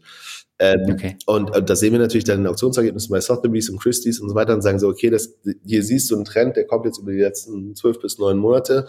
Der, der, der steigert sich auch immer weiter. Jetzt hat, glaube ich, gerade irgendjemand hat einen kompletten Tyrannosaurus Rex für fünf Millionen äh, ersteigert. Und da siehst du, wie sich Sachen entwickeln. Super spannend. Und das ist ja. jetzt zum Beispiel haben wir eine neue Collectible-Klasse in der gewissen Weise. Die gab es eine Zeit lang schon, die jetzt wieder zurückkommt. Zusätzlich zum Beispiel dazu gibt es das Thema Space. Also es ist jetzt gerade wieder so, dass viele Leute auf Auktionen viel Geld ausgeben für Sachen, die schon in Space waren. Ja, da gibt es Teile von der Apollo 13, da gibt es irgendwelche Raumanzüge aus den 70ern und so weiter und so fort. Und da sind wir natürlich jemand, der sehr, sehr früh Early Signals sieht und sagt, das sieht aus unserer Sicht gut, konstant aus. Es gibt einen sehr überschaubaren Supply. Wir glauben auch, dass in zehn Jahren Leute noch spannend finden, äh, einen Teil von einem Dinosaurier zu haben. Und ich muss dazu sagen, also wir haben jetzt, wie gesagt, roundabout 280 äh, äh, Assets fraktionalisiert. Das ist schon nicht wenig in 18 Monaten, auch im Vergleich zu unserer Konkurrenz. Aber als der mhm. Tyrannosaurus Rex Zahn ankam, ja, den habe ich selber noch ausgemacht, weil der ist 66 Millionen Jahre alt. Ja. Das ist halt verrückt, ja. Also so, das ja. ist auch, das ist halt der größte, der älteste Predator, den wir auf dem Planeten haben. Also der kann ich schon verstehen, dass es da, glaube ich, eine, eine grundlegende Tendenz gibt. Aber wir holen uns die immer nicht aus dem Mensch, wollen wir nicht mal uns Dinosaurier angucken, sondern immer aus den Daten, was wir sehen, wie sich dementsprechend dann auch Auktionsergebnisse und Verkaufsergebnisse dementsprechend äh, äh, entwickelt haben. Ja? Also das hm. ganz wenig Emotionen und ziemlich viel Zahlen drin. Okay, das heißt aber, ihr guckt euch dann tatsächlich die Auktion dann auch an, Weltweit. guckt euch an, was, genau. was wird da äh, versteigert, wie sind die Preise ja. und das ist dann der Maßstab äh, für ähm, die Assets, die ihr dann ersteigert oder das kauft. Ist, also andersrum, ich glaube, du musst sagen, das sind, also wir weltweit schauen wir uns Auktionsergebnisse an, mittlerweile auch ja. zu einem relativ großen Teil automatisiert, gucken wir, was passiert da, ähm, sehen da verschiedene Trends, wir sehen auch manche Trends, wo wir sagen, glauben wir selber nicht so sehr dran oder sehen wir nicht so mhm. und, und das ist etwas, wo wir gesagt haben, da gibt es dann schon sehr starke Anstiege gerade, die aber gesund aussehen. Der Supply ist relativ überschaubar und ähm, wie gesagt, ich glaube, Dinosaurier haben immer noch einen Zeitgeist in fünf bis zehn Jahren. Ich glaube, dafür wird es eine sehr spezielle Käufergruppe geben, die sowas mhm. dann auch sehr besonders finden und, und da kannst du dann im Prinzip, du machst im Prinzip eine komplette Analyse auf so einen Markt drauf. Wenn du sagst, ja, sehen wir das, und guckst dir natürlich dann Vergleichsergebnisse an. Ja, da hast du natürlich, muss man ganz klar sagen, Comparables im Uhrenmarkt sind einfacher als Comparables im, im Dinosauriermarkt. Ähm, ja. aber, aber auch da gibt es Comparables. Ja, also wenn man jetzt mhm. mal Google anschmeißt und sich mal anguckt, was bei Sotheby's und Christie's und so weiter da über den Tisch gegangen ist und was da sonst auch passiert, dann gibt es auch da äh, Möglichkeiten, sich äh, das Ganze zu vergleichen und dementsprechend auch, ich denke, wir haben sogar sehr attraktive Preise bei uns, auf diese Themen da zu setzen. Und ähm, genau, die wichtige Frage ist, bleibt sowas bestehen und, und mhm. ist dafür in der Zukunft ein Markt? Und da glaube ich relativ fest dran. Also wie gesagt, ich war äh, auch da, äh, Dinosaurierzahn ist halt ein Dinosaurierzahn. Also davon gibt es auch noch sehr wenige und das ist, das, das, das wird auch so, so bleiben, glaube ich, und es wird sogar noch stärker werden. Ja. Und äh, das heißt, ihr ersteigert die Sachen dann über Auktionen oder geht ihr dann auch an Privatverkäufer dann ran? Also es gibt, es gibt, es kommt immer sehr auf, sehr auf die Verticals an. Ähm, also wir entweder arbeiten wir mit großen Händlern zusammen, die zum Beispiel auch viel mit den Auktionshäusern zusammenarbeiten, die es dann lieber an uns geben als an die Auktionshäuser. Ja. Zum Teil auch Auktionen, aber selten. Aber es kommt dann immer darauf an, da haben wir dann auch meistens einen Auktionsmatching. Also wir, wir schauen uns irgendwie an, okay, jetzt passiert in zwei Tagen passiert die und die Auktion. Wir haben uns alles angeschaut, was wir spannend finden. Wir marken für uns irgendwie fünf verschiedene Sachen, die wir gut finden, haben vorher auch schon einen sehr klar festgelegten Preispunkt, für den wir dann bereit sind, das zu bezahlen, weil da kommt meistens irgendwie noch Tax und Customs dazu und es muss noch geschifft mhm. Und äh, gucken dann, wie die Auktion verläuft. Da haben wir zum Teil Situationen, wo es also einfach das Doppelte bezahlt wird im Gegensatz zu dem, was wir bereit sind. Und dann tun wir es halt natürlich auch nicht. Also wir gehen da deutlich klarer ran und halt unemotional. Und du siehst aber zum Teil, da ist dann jetzt irgendeiner, der will dieses Piece auf jeden Fall haben. So, und dann lässt du ihn das auch mhm. haben. Also da ähm, genau, das ist einer der Wege, aber auch ein großer Teil sind über Händler, ähm, ganz selten über Privatpersonen, ehrlich gesagt. Das wird man jetzt nach und nach vielleicht ein bisschen stärker aufbauen aber normalerweise nicht der Weg, weil du damit natürlich auch viel, ach, äh, da gibt es viele Sondersituationen, ja. Du musst es äh, gut, sehr, sehr gut natürlich prüfen, das tun wir auch sonst, aber dann auch ähm, mit Collectors äh, über ihre Collectibles zu verhandeln, ist meistens keine angenehme Aufgabe. Okay. Und da habt ihr dann auch Spezialisten, die das machen? Genau, wir haben da im Prinzip dann, dann ich nenne es mal Experten, zum Teil intern, aber zum Teil auch extern, die uns bei verschiedenen Asset-Klassen, wo wir noch nicht sehr firm sind, sehr gut unterstützen. Mhm. Und dann hast du natürlich auch relativ viele mittlerweile Grading-Möglichkeiten. Also bei Uhren ganz klar, bei Sportscards ganz klar, äh, bei Sneakers ganz klar. Äh, Möglichkeiten, wie du nachweisen kannst, dass sozusagen das äh, ein, ein, ein reales Stück ist. Bei, bei Fahrzeugen genauso. Also hast du ja wirklich dann auch äh, sehr, sehr gute Experten für das Thema Ferrari, der dann kommt, der ein sehr langes äh, im Prinzip Zertifikat dazu schreibt. Du hast äh, klassische ähm, äh, sozusagen Zertifikate vom Hersteller, das ist dann sozusagen bei Ferrari oder bei Porsche hast du die Ausweisung, dass es Matching Numbers sind und so weiter. Da gibt's schon ein sehr gutes Netzwerk an Experten, die nochmal sehr tiefes Wissen haben, wenn du genau etwas Besonderes kaufen willst. Und auch viele Hersteller haben enormes Interesse daran, dass äh, da Originale im Markt sind und nicht eben ähm, eine gefälschte Rolex. Ja? Hm, aus dem 3D-Drucker irgendwelche Dinosaurierzähne zum Beispiel. Ja, zum Beispiel, obwohl das wahrscheinlich sogar, das wäre fast das, das Einfachste zu entlarven, aber äh, ja, okay. ich glaube, das, das ist nochmal eine Sonderfolge. ähm, aber auch, aber auch dafür, dafür hast du Experten. Aber jetzt auch, es gibt ja jetzt wirklich so mal die, die verrücktesten Sachen, die ich jetzt gehört habe, ist dann, dass Leute besondere Rolex-Uhren auseinanderbauen mhm. und die Originalteile nehmen und dann irgendwie sich über Händler nochmal Ersatzteile holen und daraus zwei Uhren bauen. Okay. Sowas. Also was heißt auch, also man sagt, und dafür hast du dann halt den richtigen Experten, der nochmal ein klares Zertifikat etc. dafür gibt oder beziehungsweise fragst nochmal nach bei Rolex und holst dir dann ein Zertifikat genau dazu von denen. Mhm. mhm. Kannst du einen Teil noch einschicken. Also das sind alles dann Sachen, wenn jemand, ich nenne es mal, wenn jemand das nicht im Fulltime-Job macht, dann kann sowas passieren. Ja? Also wenn du dann irgendwie eine 1980er Rolex hast, äh, die es wohl nur 700 Mal gibt, davon werden dann irgendwie noch 400 allgemein überhaupt überlebt haben, ja, weil ja nicht jeder seine Sachen so gut behandelt. Ähm, und, und, da, da würde ich tunlichst dazu raten, Experten dazu zu ziehen und, und auch zu überlegen, wo kauft man das denn, weil das ist ja eben die andere Sache. Also wir haben ja jetzt gerade auch im Uhrenmarkt äh, die Bucherers und so weiter dieser Welt, die verkaufen ja alle neuen Uhren. Also und die älteren Uhren, die kann ich ja jetzt ganz selten irgendwie in eine Top-Einkaufsmeile hier reinlaufen und sagen, hier äh, habt ihr denn nicht mal irgendwie eine, eine, eine Explorer für mich von 1980? So, das hm. ist nicht möglich. Ja. Ja. Ich habe ja die App auch ausprobiert. Mhm. Ich musste mir vor dem Interview natürlich ein eigenes äh, Bild machen und ich muss tatsächlich sagen, ich habe selten so eine intuitive und auch herausragende App auf dem Smartphone gehabt wie, wie Timeless. Und der Kaufprozess, der ist ja wirklich super einfach. Was war euch denn bei der Entwicklung von der App wichtig? Ich glaube, das, das schafft doch mal ganz gut so diese Brücke. Also für mich war im Allgemeinen sehr wichtig, dass es ein Produkt ist, wo es vollkommen wurscht ist, ob der Blockchain dahinter ist oder nicht, mhm. sondern wo ich ein intuitives, gutes Produkt habe, was den Leuten einfach macht zu verstehen, was wir wollen und, und ähm, wie wir es aufbauen. Und hier auch all the, the fame goes to ähm, Andreas, unseren CTO, dem Produktteam und so weiter, die da Tag für Tag immer daran arbeiten, dass da viele Sachen auch dann besser werden. Und ich glaube, das war das eine. Also eben nicht aus dieser 2018er Prägung, wo jeder irgendwie Blockchain geschrien hat und keiner gemacht hat. Also da war dann einfach nichts aus dem White Paper. Wollten wir genau das Gegenteil machen. Wir wollten sagen, wir bauen ein Produkt, das sehr einfach verständlich ist, das äh, Leute aus verschiedenen Altersklassen nutzen können und wo wieder die Technologie im Hintergrund das Geschäftsmodell ermöglicht aber im Vordergrund eben es so ist, wie du es auch von anderen Apps ja gewöhnt bist. Ja? Also wo es mhm. ja da auch ganz klar ist, äh, wie, passieren verschiedene Flows und, und wie, wie einfach können wir jemand probieren, klarzumachen, was dieses Produkt für ihn tun kann. Wo ist der Aha-Moment? Wo sind die, äh, ja, die wichtigen Aspekte, auf die wir dich hinweisen wollen? Ich freut mich sehr, wenn du das sagst, weil da muss man sagen, wir sind jetzt 18 Monate mit am Start. Wenn du jetzt sagst, du hast selten mhm. so eine gute App auf deinem Handy gehabt, dann, dann nehme ich das für unser Team als großes Kompliment, weil da gibt's ja, du wirst andere gute Apps auch auf deinem Handy haben ich habe viele Apps und vor allen Dingen Banking-Apps und Depot-Apps und äh, so eine Geschichten und ich probiere auch sehr viel aus und eure äh, hat wirklich hervorgestochen, weil das einfach super einfach erklärt ist. Es ist sehr anschaulich. Das ist auf der einen Seite natürlich ein Vorteil. Der Nachteil ist natürlich, dass viele Leute dann ähm, sich die kurzen Texte durchlesen und denken, sie haben jetzt eine Ahnung von diesem Collectible und das dann mal eben kaufen und dann hinterher feststellen, oh, eigentlich wollte ich das ja gar nicht und das entwickelt sich ja nicht innerhalb von drei Tagen enorm weiter. Deswegen verkaufe ich das jetzt auf dem äh, Zweitmarkt, den ihr da auch mhm. habt, das sieht man dann immer an der Preisentwicklung. Also ähm, das ist Vor- und Nachteil zugleich. Äh, keine Frage. Also ich glaube, auch da gibt es sehr, sehr verschiedene Ebenen dazu. Das eine ist, was uns natürlich sehr wichtig ist, den Leuten auch klar zu machen, das ist eine neue Asset-Klasse, die hat ein Risiko in sich. Und deswegen war für uns auf ja. der anderen Seite auch total wichtig, dass wir relativ schnell das Trading aktivieren, also damit Leute selber mhm. entscheiden können, wann sie verkaufen. Ja? Und nicht ja. zu sagen, na jetzt warte halt mal, bis wir denken, hier ist ein guter Zeitpunkt. Jetzt haben wir natürlich mit zwei sehr guten Exits da auch, auch, auch gute Beweise ähm, mhm. dass das funktioniert, aber das war uns sehr wichtig, dass der Nutzer selber die Möglichkeit dazu hat. Ähm, ja. Ich denke, wenn wir uns mal so den, den Teufel angucken in der Fintech-Thematik, also Robin Hood, ja, wo sozusagen ja. hohe Gamification der Aktienthematik und dann im besten Fall auch noch mit Hebel und so weiter und so fort passiert, ich glaube, davon sind wir weit entfernt.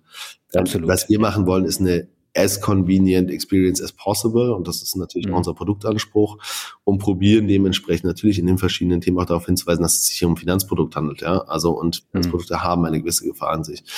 Wovon wir Abstand nehmen, ist eine, wie gesagt, eine Gamification von jungen Leuten, die dann äh, im Prinzip Geld investieren, das sie eigentlich gar nicht haben. Ja? Ja. Und das, das ist auch äh, unser Anspruch. Und auf der anderen Seite, wie gesagt, äh, probieren wir natürlich da das beste Produkt auf den Tisch zu legen, was man hinlegen kann. Und ich denke, wenn man sich die Vergleichsprodukte anguckt, müssen wir da keinen Vergleich scheuen, ja. Nee, absolut nicht.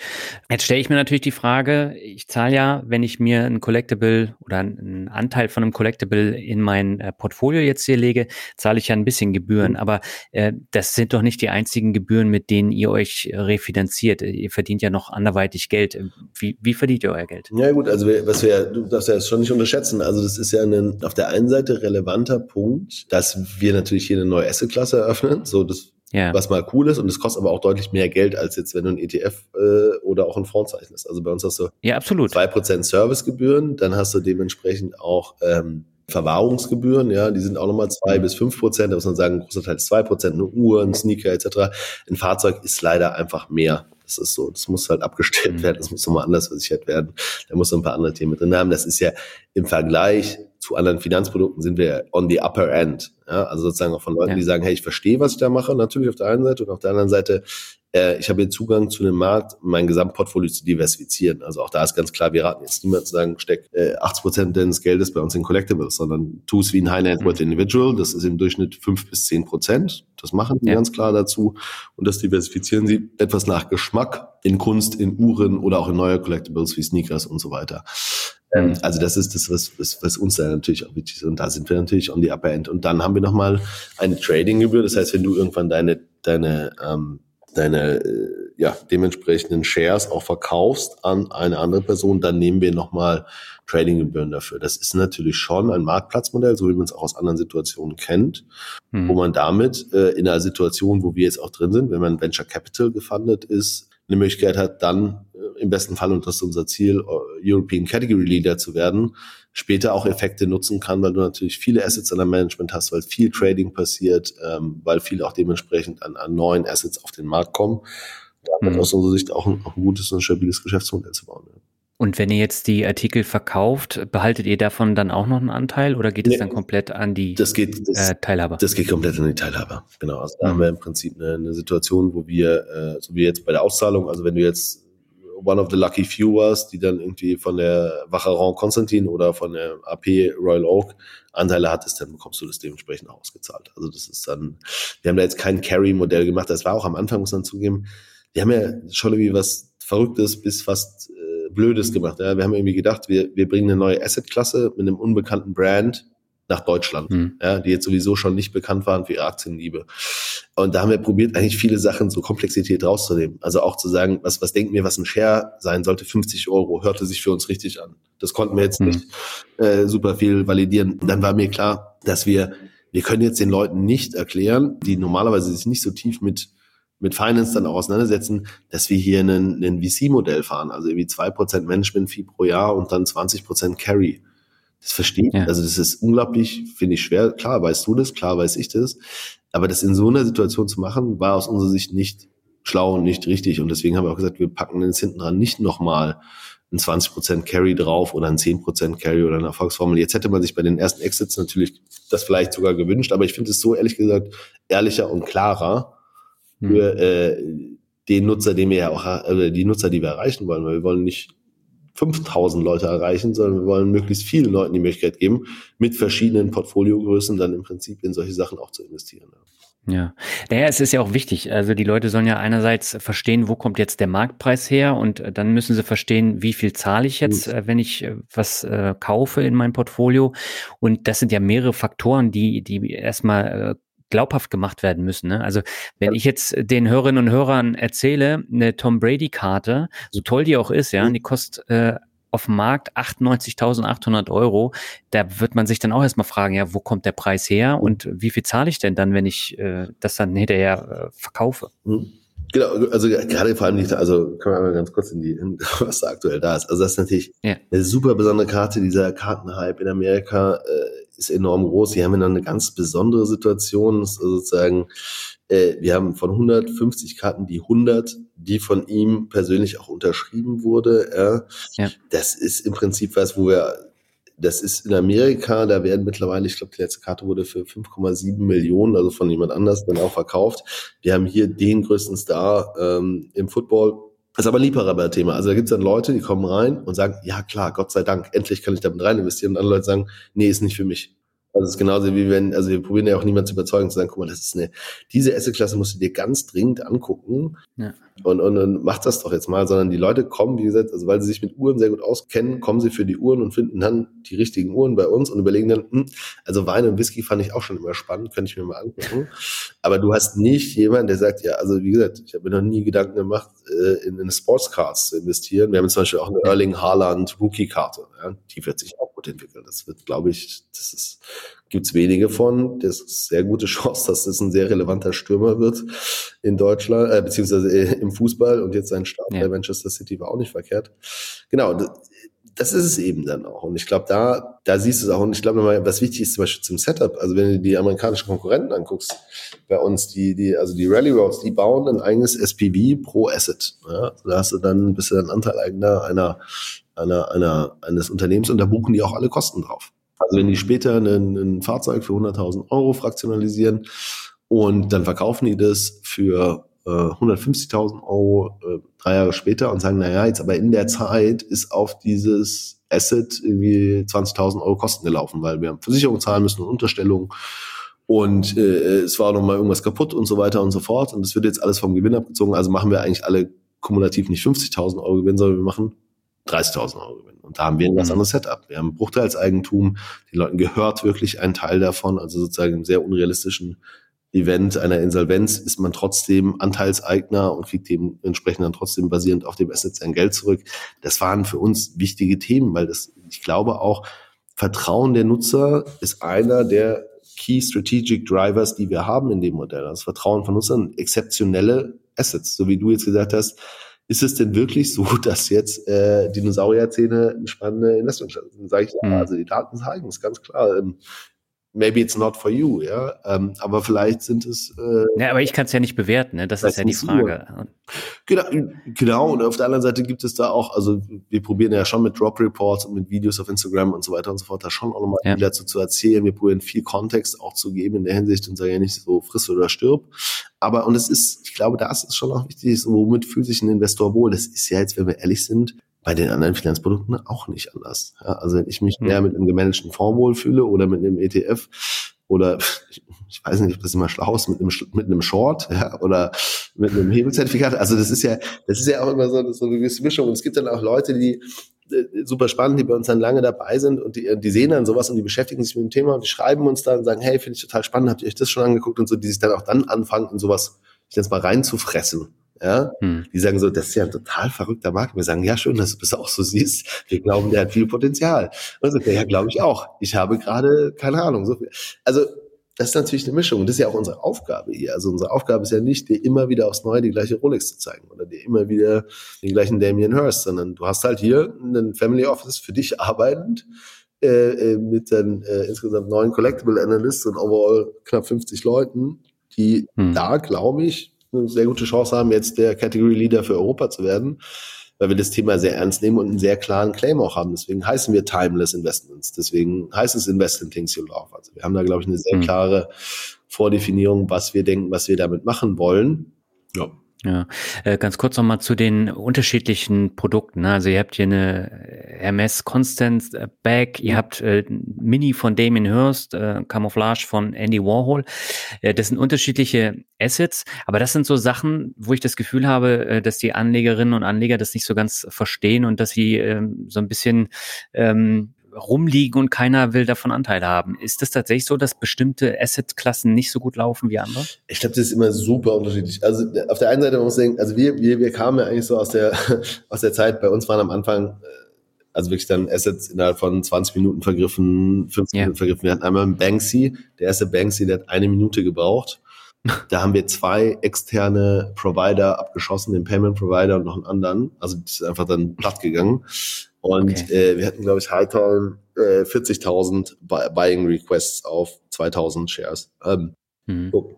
Da war natürlich dann noch ähm, sehr viel mehr Druck, aber wir hatten noch viel, viel weniger Assets. Wir haben dann natürlich, es gab viele Leute, die uns dann geschrieben haben und die haben gesagt, so, ey, pass auf, also sehr lange E-Mail, ich finde total super, was ihr macht. Ich, ich mag das Produkt. Ich, ich will in diese Asset-Klasse investieren. Ich weiß, wir machen donnerstags ist Timeless-Tag, also Donnerstag hm. 11 Uhr werden die Sachen gedroppt. Ich habe jetzt, ich war dreimal da, es war alles ausverkauft oder es hat nicht funktioniert. Ich komme nie wieder.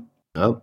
Ja. Und, und, und deswegen sind wir natürlich jetzt viel mehr auch in dieses Thema eingegangen. Also am Anfang war es, okay, haben wir hier einen Product Market Fit, den haben wir aus unserer Sicht sehr klar. Wir haben 50.000 Investoren, wir haben äh, knapp 280 äh, Assets äh, fraktionalisiert und haben gesagt, wir gehen jetzt immer mehr auch in Sachen rein, wo jemand, der uns halt an einem Samstag findet, auch eine Möglichkeit hat zu kaufen. Weil bis jetzt war es immer so, wenn du an einem Samstag reinkamst, dass du äh, eigentlich bis zum Donnerstag warten musst, dann wusstest du gar nicht, was da passiert. Ja, du sagst ja, ich bin am Freitag, ich habe um 11 Uhr ein Telefonat, ich gucke halt mal um halb eins rein und dann war alles weg.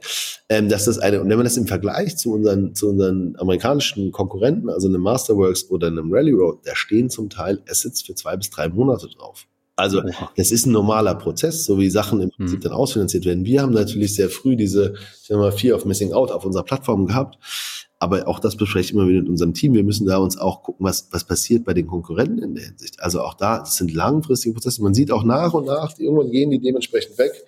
Und, und da ist es eben auch so, dass du gewisse Leute hast, die sind vielleicht schon stark in dem Thema Kunst drin. Also da sehe ich jetzt kein Thema, weil wir uns eigentlich nur angleichen an die, an die Thematik, wie es die Konkurrenz in Amerika tut. Und wir natürlich auch auf Dauer gesehen haben, äh, dass für unsere Kunden die Buying Experience unglaublich stressful ist. Also die mhm. kommen rein um elf, da ist zum Teil dann Overload. Äh, dann sind alle Aktien äh, äh, reserviert, weil sobald jemand im Payment-Prozess drin ist und sagt, ich kaufe jetzt 20 Anteile, dann müssen wir die ja halten, also müssen wir die ja sperren, weil ich kann ja nicht oversellen. Also ich kann ja nicht später sagen, ja, wir haben eigentlich geplant 2000 Anteile, jetzt haben wir leider 3000 verkauft. Ähm, und, und wir, damit wollen wir diesen Pain auch da rausnehmen. Und deswegen haben wir jetzt immer nach und nach mehr und mehr Assets reingemacht, damit du auch, wenn du normal in die App kommst, dementsprechend was kaufen kannst.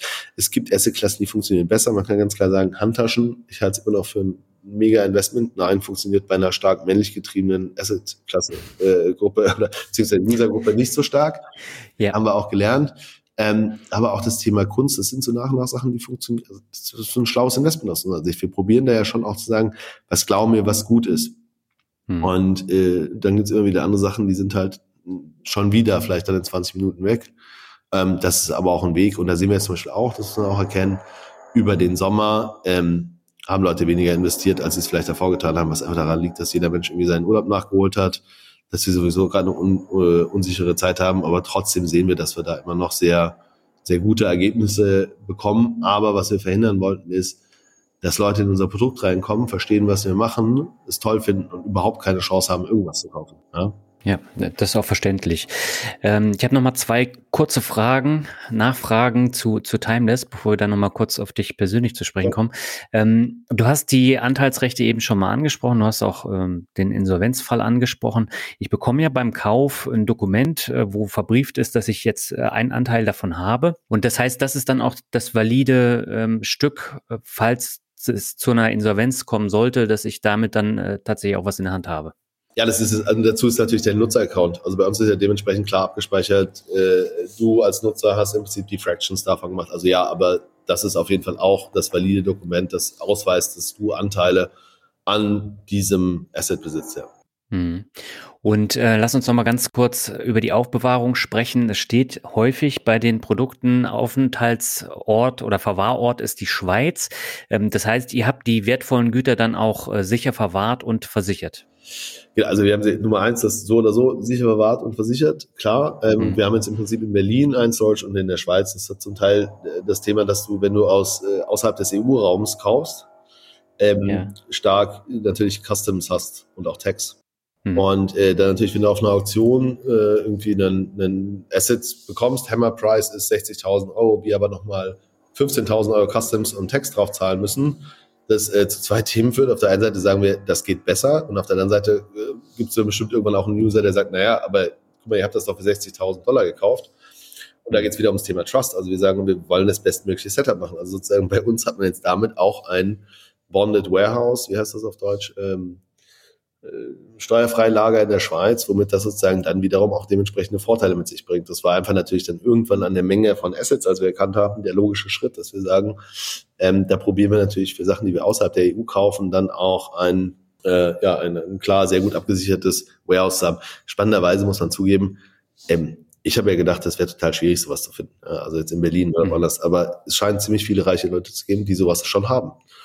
Also wir haben okay. relativ schnell ziemlich viele Provider gefunden, wo sagen, ja klar, also wir haben hier 24 Stunden Überwachung, hier ist auch andauernd jemand da, hier gibt es irgendwie äh, die und die Möglichkeiten. Also das, das, da, da gibt es eine große Industrie, die ich so nicht erwartet hätte, sagen wir es mal so, ja.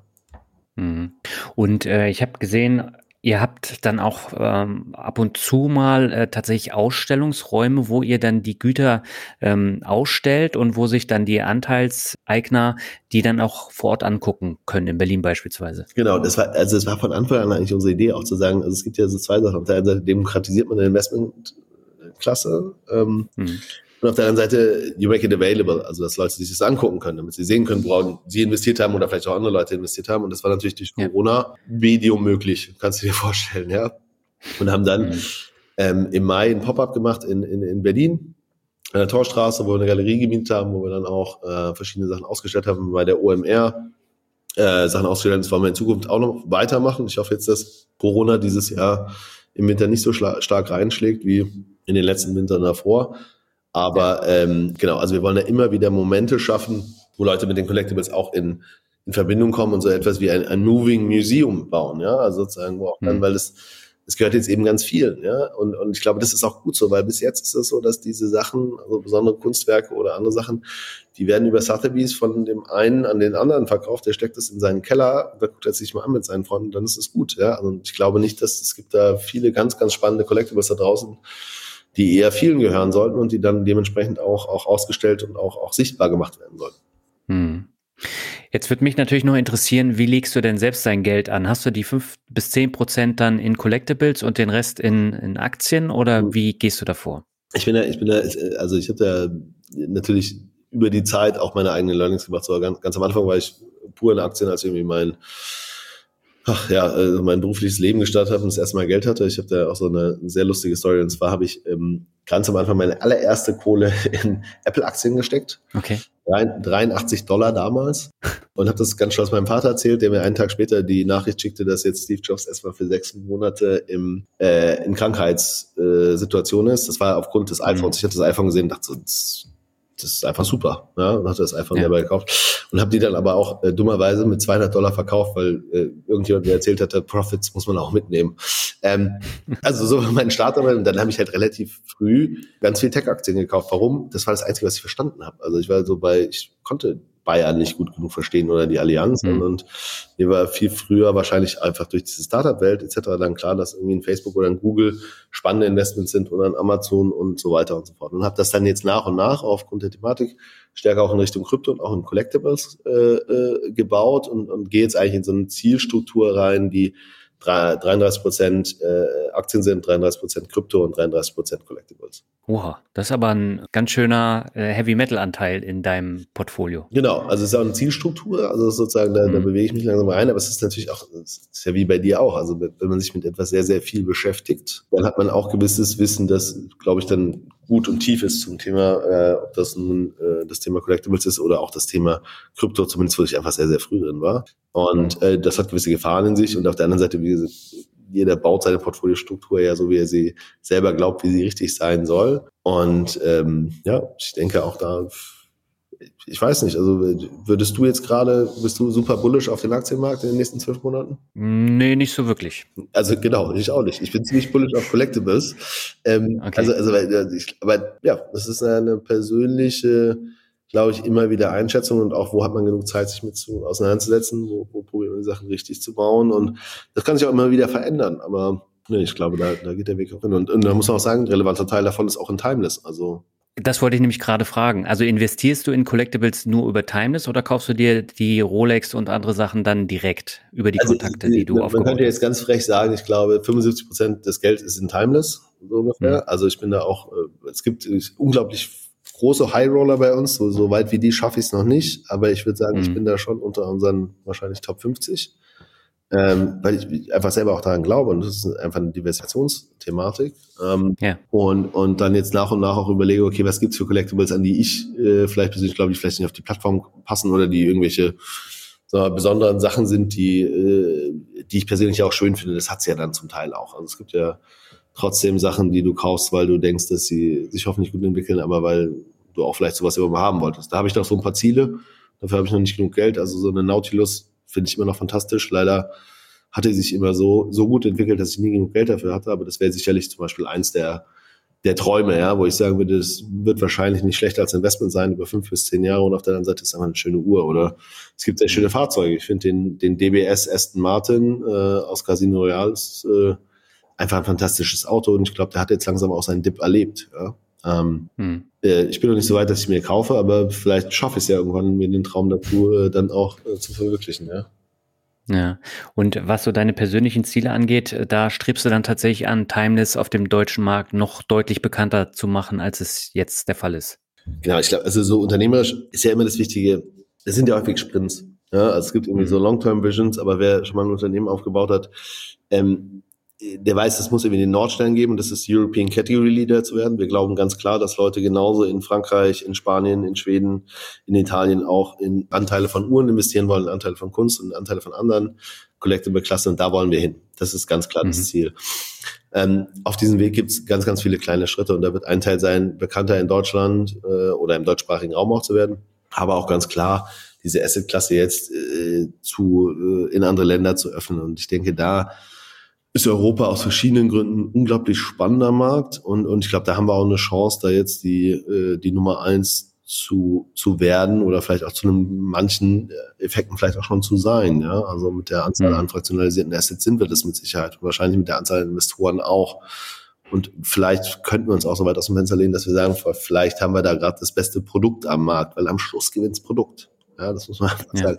Du musst viele Sachen auf die Reihe bekommen und du musst irgendwie ehrlich äh, mit deinen mit deinen Aussagen und mit deinem mit dem was du machen willst, also dass der Trust, Trust der User wichtig ist oder dass das Exceptional Assets wichtig sind, aber wenn dein Produkt halt Mist ist, dann äh, wirst du das auch nicht gewinnen. Ja, jetzt mal so ein ganz krasses hm. Beispiel: Facebook gegen StudiVZ. Ja, so ähm, die hätten halt auch, also wenn StudiVZ ein geiles Produkt gehabt hätte, ne, dann hätten wahrscheinlich eine Chance gehabt, äh, Europa ja. zu übernehmen. Ja, ähm, war halt nicht so. War halt ganz klar Facebook. So Punkt. Ja.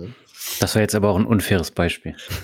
Also, ja gut, das ist, aus meiner Zeit. Ich, weil ich war da, ja, ist ja auch aus meiner Zeit. Also ich, ja, ich, ich kenne das ja auch. Student und als ich dann in Amerika war, da haben sie, mich, haben sie mir Facebook gezeigt. Ja, und wir hatten halt alles StudiVZ ja. und Gruppen und irgend so ein Quatsch und bla bla bla. Und dann habe ich Facebook, das war so, ich hatte zwei Key, eigentlich so Key-Themen, als ich in Amerika war. Das war, ich habe mein iPhone gekauft, das allererste, das konnte gefühlt gar nichts, aber ich fand es einfach beeindruckend.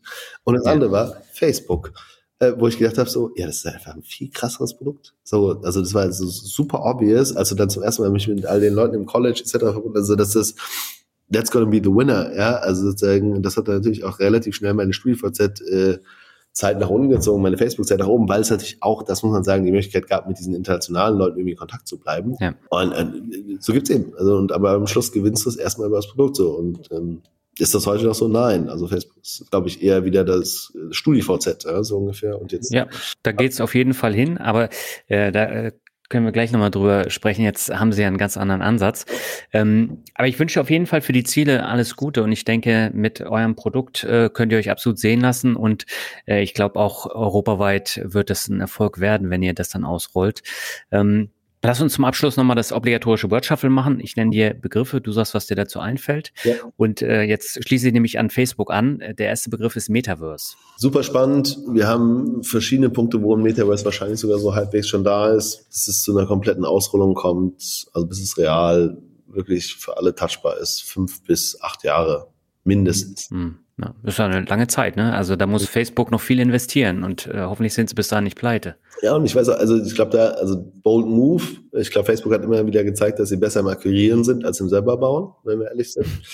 Ähm, auf Facebook das wird, weiß ich nicht. Ich glaube, es ist halt so dieses, dieses, also das, was ich, das, was ich jetzt so als, das wir wirklich als Metaverse äh, sehen. Das eine ist ja sozusagen, dass wir gerade mit NFTs haben, irgendwie die gleiche Art, wie wenn jemand sieht, du fährst in einem Porsche und hast eine besondere Uhr, dann, dann ist das ein Signaling, eine Kommunikation. So sind NFTs gerade auch. Wenn du ein Board Ape hast, dann ist das ein mhm. Signaling. Du warst entweder super early or you're super rich. Ja? Ähm, aber das hat auch nichts mit dem Metaverse zu tun. Das ist auch, glaube ich, mit den Spielen nicht gelöst oder mit den Decentralands dieser Welt. Ich glaube, das fängt dann wirklich an, wenn wir Richtung äh, sozusagen äh, über Brillen die Realität wahrnehmen, wenn wir uns wirklich in solchen Weisen dann treffen. Und das wird noch ziemlich lange dauern, bis es so eine Mass Adoption bekommt. Ähm, ja, und das ist auch okay so. Also ich glaube, da gibt's ja auch viele Themen, weswegen jetzt so ein Metaverse nicht unbedingt für uns alle schlau ist, wenn wir alle nur noch zu Hause sitzen und die Brille anhaben und eigentlich nie wieder rausgehen und nur noch über irgendeinen Lieferdienst ins Essen bestellen. Ähm, aber äh, sind wir da jetzt kurz vorm Durchbruch? Ich glaube, ich,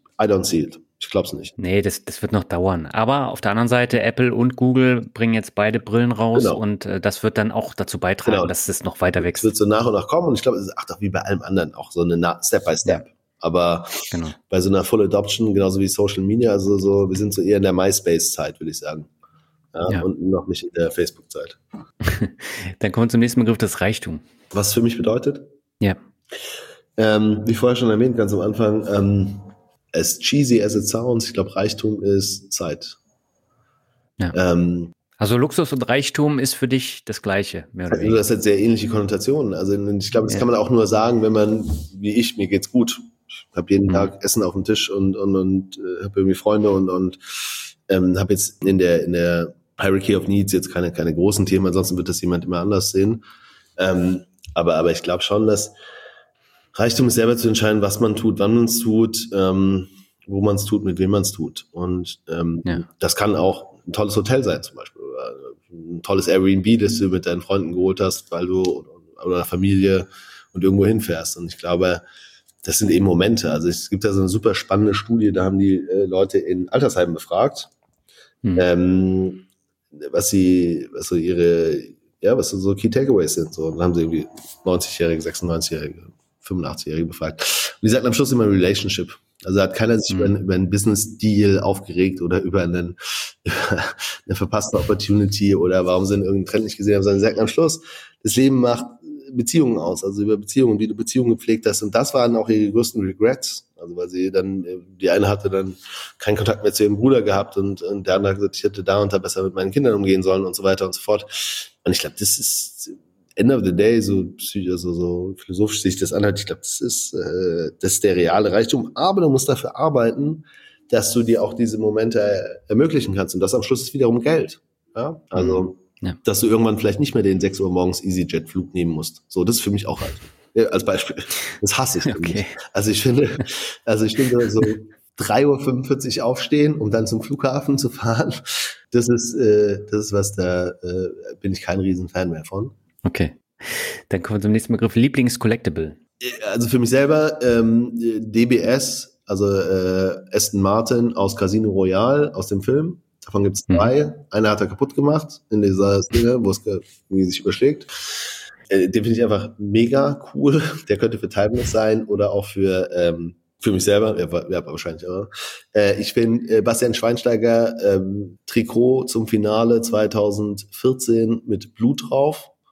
Mega. Das ist ein Collectible, ja? Das, also wenn, es ist 100% eins. Ich weiß noch nicht, wie man rankommt. Aber das, okay. ist, ein, das ist ein iconic, das ist ein iconic Piece, ja. Also der, der, der Mensch, der da so gekämpft hat, der da verprügelt wurde von den Argentiniern, das ist so, das, das, das zeigt alles, was diese ganze Historie dieser Mannschaft in diesem Turnier ist, dieses Trikot zu einer gewissen. Hm. Das ist, und auch dieses, dieses knappe Ding, nachdem wir irgendwie 7 zu 1 Brasilien im Halbfinale weghaust und alle irgendwie Jubelstürme machen.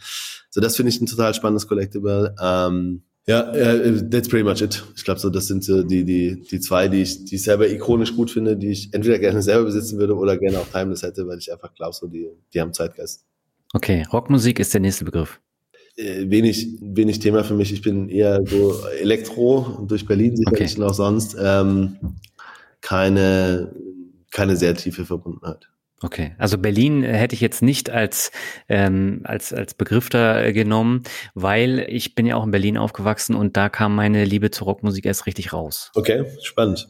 ja, äh, bei mir, also ich, ich war schon immer, also es war so, als ich jung war, haben alle Hip-Hop gehört, ich fand auch Hip-Hop cool und so weiter und so fort, aber sobald ich das erste Mal mit Leuten Elektro gehört habe, fand ich das, seitdem ich 18 war, cool. Und dann waren wir auch da, wo dann, ob das nun Ibiza oder sonst was, wo die guten DJs waren. Und da muss man, wenn man mal nach Berlin gezogen ist, und hier liegt in der Kneipe zum Teil ein besserer DJ auf als in ganz Deutschland irgendwo in einem Club. Das muss man einfach sagen. Okay. Ja.